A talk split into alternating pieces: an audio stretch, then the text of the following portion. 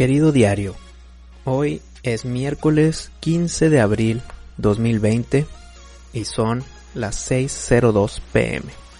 Y estoy tratando de cumplir esto que dije en la entrada anterior del día de ayer, de cumplir una entrada diaria como meta, pues para tener esta continuidad. Y lo que quisiera implementar hoy en esta entrada es una anécdota que me cuenta mi padre cuando fuimos a Parras hace como un mes, mes y cachito que fuimos para temas familiares y en el camino me contó que cuando estábamos más chicos, pues los fines de semana nos íbamos eh, a Estados Unidos, eh, viernes, sábado y nos regresábamos el domingo. Y había veces en que nos íbamos el sábado, dormíamos allá y nos regresábamos el domingo. Y por lo general, siempre en los regresos, pues regresamos ya en la tardecita, nochecita, y mi hermano y yo, pues que estábamos en el carro, pues nos dormíamos, nos quedábamos dormidos atrás. Me cuenta que esta vez estaba yo adelante dormido, mi hermano atrás, y mi papá manejando para regresarnos a Monterrey. Y en eso nota unas luces en el retrovisor. Y esas luces no se alejaban, no se acercaban, como que mantenía una distancia muy equitativa todo el camino, o ese tiempo del, del tramo. Y mi papá se iba más rápido, y el carro de atrás se le iba más rápido, se, le iba más lento, o sea, siempre estuvo manteniendo ese juego de velocidades y mi papá se empezó a preocupar. Esto era pues ya hace muchos años, pues estábamos, mi hermano y yo estábamos chicos, quiero decir que yo tenía 5 o 6 y mi hermano tenía 8 o 9. Y en eso la camioneta de atrás se empieza a acercar como había pensado mi papá y en eso en el, en el instante de adrenalina pues mi papá lo que hace es me despierta tantito para que yo me ponga en su regazo mientras él seguía manejando.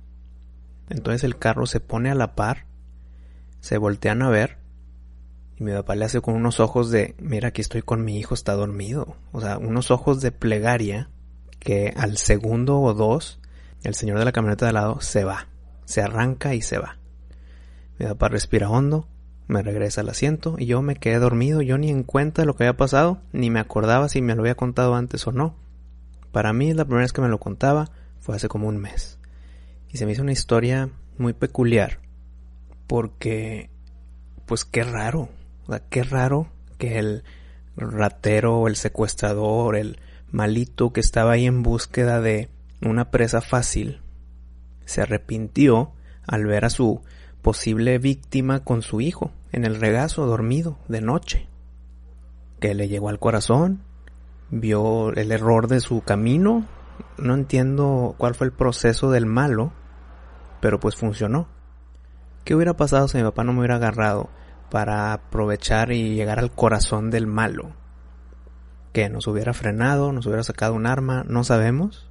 Lo que no entiendo es por qué le cambió de para hacer. Él ya estaba haciendo su movida cuando a mitad de plan que canceló todo, nunca lo sabremos. Lo que sí sabemos es qué bueno que lo hizo, qué bueno que mi papá pensó rápido, qué bueno que el malito dijo, ¿sabes qué? Hoy no, o ¿sabes qué? A estos no. Y así pudimos regresar a casa sin ningún tipo de problemas. Este tipo de anécdotas son las que te abren los ojos un poquito a que tú de niño no te das cuenta absolutamente nada de los peligros del mundo al ser protegido por tus padres. Y ya creces, tienes esa visión más realista de lo que está a tu alrededor. Despiertas y dices, qué mal que estamos así. Un señor solo sin su familia hubiera sido atacado, pero no con su hijo. Le agradezco a mi papá por habernos protegido de esa manera. Qué bueno que no pasó nada. Fue una mezcla de reacción temprana, suerte, bondad entre comillas del malo y pues en que tal vez nada más nos hubiera robado un poco de dinero, tal vez hubiera sido mucho peor. Otra vez, nunca lo sabremos. Si me estás escuchando en esto, papá, muchas gracias por esa, esa vez que nos protegiste. Muchas gracias por contarme la anécdota, saber lo que se pasó para proteger a tu familia. Y yo en un futuro, si me va a pasar algo, eh, voy a reaccionar de una forma parecida para proteger a los míos. Pero bueno, por ahora continuamos con esta racha de entradas diarias. Nos veremos mañana. Les mando un abrazo muy grande. Quédense en casa, lávense las manos que todo esto tal vez en un futuro, esperemos que cercano, lo vamos a ver como una de estas anécdotas de peligro entre comillas que logramos reaccionar bien y haberlo solucionado. Atentamente, Wisto.